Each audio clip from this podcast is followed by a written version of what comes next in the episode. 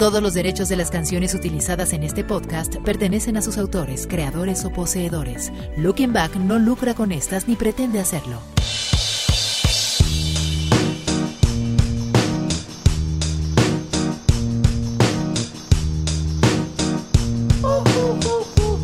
Se ha terminado otra semana, hemos llegado al por muchos esperadísimo viernes. Esperadísimo porque se termina la semana y quiero pensar que a una que otra persona le resulta esperadísimo porque es día del podcast de Looking Back. Yo soy John Zavala y estoy aquí precisamente para acompañarte con algo de información sobre lo que pasó esta semana en el mundo de la cultura pop. Hoy es 13 de mayo de 2022, aguas porque es viernes 13, si es que son supersticiosos. Pero bueno, hay que verle siempre el lado positivo y la buena vibra y pues todo lo padre, ¿no? Porque también hay quienes dicen que es precisamente un día de buena suerte. Eh, ¿Qué es para ti? ¿Es de buena? ¿Es de mala? ¿Es X o qué? Lo que te puedo decir es que este es el episodio 159 de este podcast de Looking Back. Y arrancamos.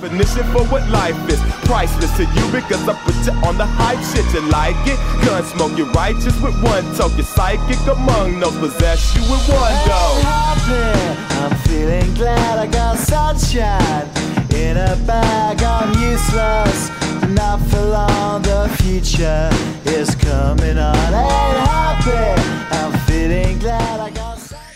Bienvenido al podcast de Looking Back. con lo más importante de lo ocurrido en la semana ¡Ay, caramba! y que quedará En tu memoria.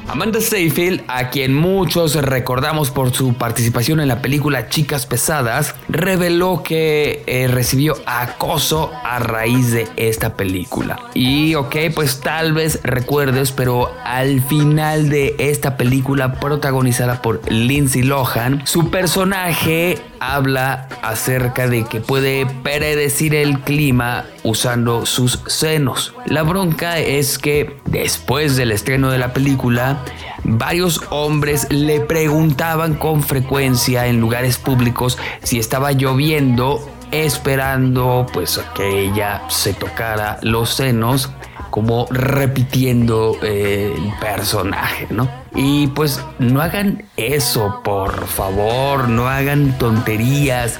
Por eso, por eso se está arruinando el humor, por eso se está yendo al traste la comedia, porque la gente se toma de un modo que no debería ser el humor. Y en este caso, o sea, no entienden que se trataba de un personaje. La actriz hizo esta escena para la película, lo comentó al final de la cinta y también antes, pues cuando hablan acerca de los talentos de cada quien. Y ya, hay que entender que hay chistes que sí se pueden replicar, que se pueden repetir y con lo que nos, nos podemos seguir riendo y todo es eh, alegría y felicidad. Pero hay chistes que deben quedarse donde están y este tipo de comportamientos son los que le dan al traste a la comedia porque es definitivamente una falta de respeto lo que le hicieron a Amanda Seyfried pero pues bueno así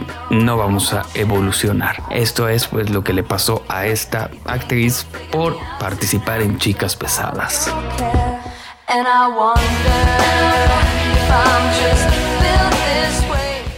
El podcast de Looking Back.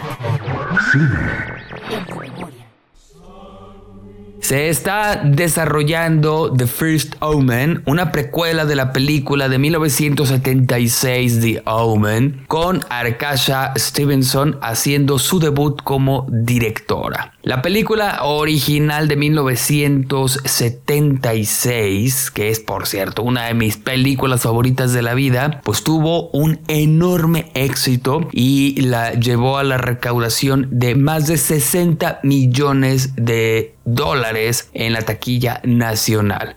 Obviamente, pues eh, tomando en cuenta que era 1976, si lo adaptáramos pues la, al presente, la cifra sería muchísimo mayor. La película estuvo protagonizada por Gregory Peck, eh, Lee Remick y Harvey Stephens. Y sabremos o recordaremos, mejor dicho, que eh, sigue la historia de un embajador estadounidense que cree que su hijo de 5 años es el anticristo. ¿La recuerdas? ¿Te gustó? Una gran película y de repente uno piensa que hay producciones a las que uno se debería tocar, eh, tanto por ser remakes como por ser precuelas o secuelas. Tal vez es el caso con esta película. Vamos a ver qué ocurre con la precuela de La Profecía o The Omen.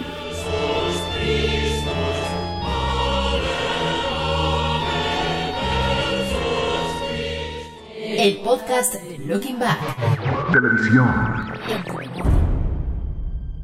Luego de su salida de Netflix, Daredevil, Jessica Jones, Luke Cage, Iron Fist, The Defenders, The Punisher y más llegarán a Disney Plus Latinoamérica para unirse a otras series de Marvel. Ahora todos los héroes de este universo ya se encuentran reunidos en una misma plataforma y pronto estaremos viendo más proyectos de Marvel en Disney Plus, que es muy curioso porque entre estas producciones sí algunas van para un público más infantil, que es lo que se encuentra por lo general en Disney Plus, pero también hay otros personajes como Daredevil que van enfocados a un público mayor y que pues uno podría pensar que pues serían producciones que estarían mejor en Star Plus, que es la plataforma para los más grandes, ¿no? Sin embargo, pues Disney quiso mantener a todo este universo dentro de una misma plataforma y es por ello que decidieron mandarlos a todos a Disney Plus. Por lo cual también es importante echarle un ojo a los perfiles de eh, usuario de la plataforma para pues checar que estén todos en orden. Mm, ahí, eh, ahí están por ahí los controles parentales que deben verificarse para que se pueda ver el contenido y para que elijan qué puede ver el hijo, el niño y que no. Lo importante es que ya todos los héroes y personajes de Marvel están en Disney Plus.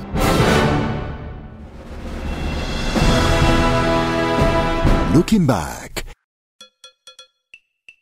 Allá por el año 1997, los dueños de una plataforma llamada Netflix se acercaron a una gran empresa llamada Blockbuster para ofrecerles un nuevo sistema de videos y pues esta sería en línea, los usuarios no alquilarían las películas de forma física algo muy revolucionario.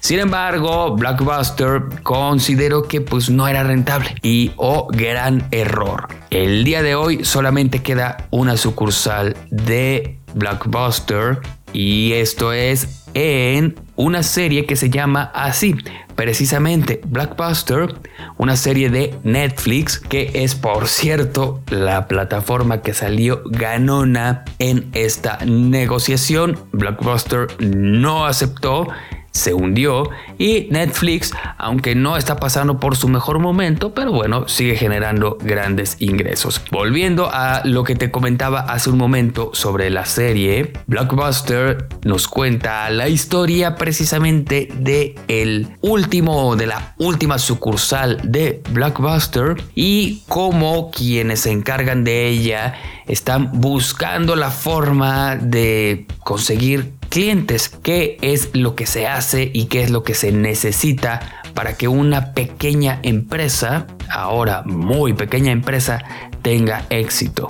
Vamos a ver qué ocurre con esta serie que está por salir o se está trabajando en ella y que se llama Blockbuster.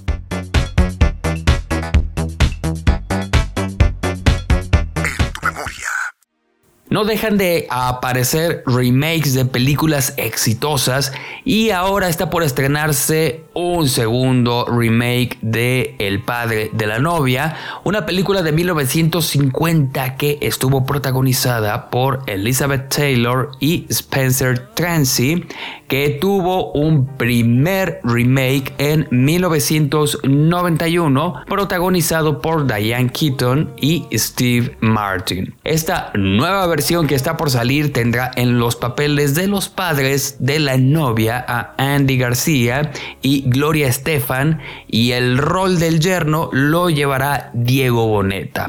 Vamos a ver qué tal está. Ya checamos el tráiler. Si tú no lo has visto, pues búscalo. Se ve bien. A ver qué, qué tal está ya toda la película completita cuando la podremos ver. Bueno, a partir del 16 de junio en HBO Max.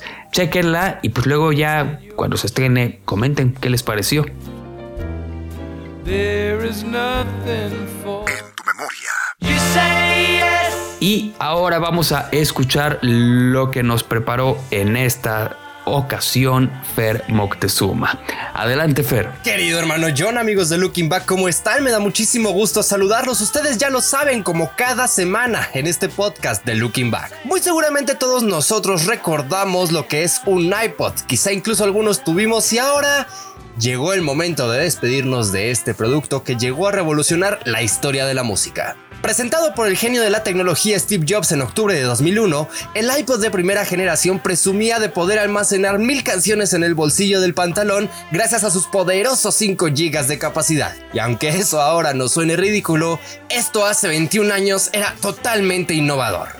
En ese momento llegaba la hora de dejar atrás las gruesas carpetas con decenas de CDs y ni hablar de las ostentosas cajas de los audiocassettes. Recién había comenzado un nuevo siglo y la industria de la música no podía quedarse atrás. En total, Apple lanzó 27 versiones distintas del iPod, divididas en 5 grandes familias que fueron iPod Classic, el primero en ser presentado, iPod Mini, iPod Nano, iPod Shuffle y iPod Touch. Mismos que en toda su historia acumularon más de 450 millones de unidades vendidas alrededor del mundo. Sin embargo, cabe señalar que increíblemente el iPod no fue un éxito inmediato en ventas. En 2004 se vendieron alrededor de 5 millones de equipos y fue hasta 2005 que se vendieron más de 20 millones de unidades. Es ahí donde comenzarían sus años de gloria con un pico de ventas en 2008 que sobrepasaron los 54 millones de equipos vendidos. Por otro lado, vale la pena recordar que el éxito del iPod vino acompañado de iTunes, la tienda exclusiva para comprar música, misma que fue lanzada al mercado apenas 8 meses antes de la llegada del iPod, en donde cada canción tenía inicialmente un costo de un dólar con 30 centavos y que para 2007 se reduciría a solo un dólar por canción, y que de hecho en junio de 2019 también fue descontinuada por la propia empresa de Cupertino. De hecho, yo escribí esa nota con la cabeza Apple despide a iTunes y la encuentran por supuesto en lookingback.com.mx. Es así como llega el momento en que tenemos que decir adiós a un producto que sin lugar a dudas podemos decir que es insignia de toda una generación. Ustedes cuéntenos si tuvieron un iPod, cuál era, si aún lo conservan. Yo recuerdo que mi primer iPod fue un nano de quinta generación, en un negro mate precioso. Luego, con mi primer trabajo me compré un iPod Touch que me robaron, por cierto, y posteriormente tuve un iPod Shuffle que ese todavía está guardado en algún cajón. ¿Y tú, amigo John, tuviste algún iPod? Cuéntanos y ustedes también no se olviden de contarnos. Por mi parte es todo, recuerden que me encuentran en todas las redes sociales como arroba fermoctezuma o y por supuesto cada semana en este podcast de Looking Back. Por favor no dejen de cuidarse, yo los dejo con una pausa y después con mi hermano John Zavala.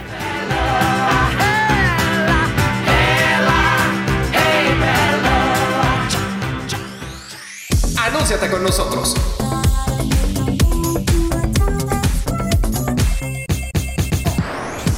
Marca puede llegar a más de 10.000 personas todos los días a través de nuestra página, podcast, programa en vivo, redes sociales y aún mucho más.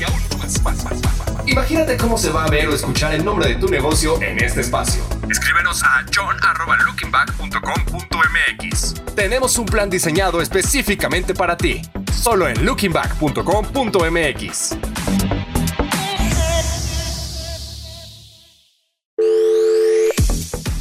Visítanos en lookingback.com.mx.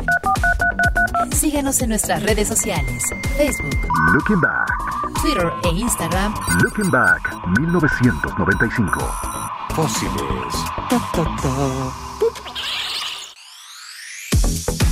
Pues ya estamos de regreso aquí en el podcast de Looking Back y sobre la pregunta, Fer, pues yo me pasé del Walkman a, la, a escuchar la música en celular. Eh, tenía un Motorola E398 que por cierto todavía conservo, nada más que no lo tengo aquí. Está en unas cajas, está en Mexicali y bueno, algún día volveré a tenerlo. No creo que funcione, pero pues sí, aún así me gustaría conservarlo. En el Inter, entre el Walkman y ya escuchar en celular, pues no, no escuchaba música en la calle, pero pues nunca tuve nunca tuve un iPod y ahora ya se va, lo cual significa que pues nunca lo tendré. Antes de ya decir adiós, una felicitación muy grande a los maestros que este 15 de mayo pues celebran su día. Un abrazo enorme y con mucho cariño y mucho respeto y mucho agradecimiento a los maestros que nos escuchan. Y bueno, pues felicidades, ¿no? Pásensela bien, pásensela en grande, diviértanse y cuídense. Y pues gracias, no puedo decir más.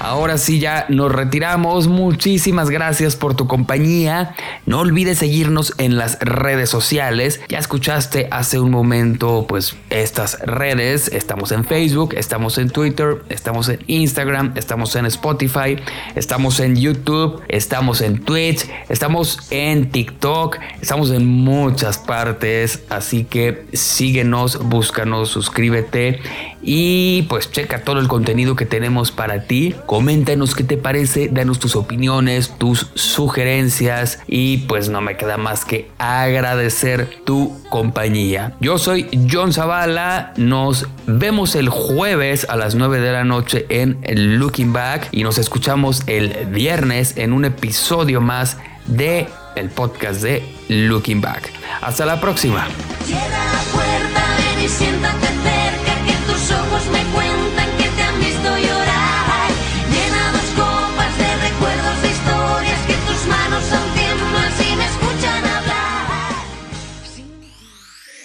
Este fue el podcast de Looking Back.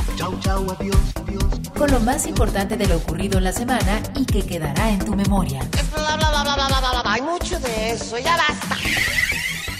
El podcast de Looking Back es una producción de Rush Media. Todos los derechos reservados. Conducción, John Zavala. Producción, Fernando Moctezuma. Todos los derechos de las canciones utilizadas en este podcast pertenecen a sus autores, creadores o poseedores. Looking Back no lucra con estas ni pretende hacerlo.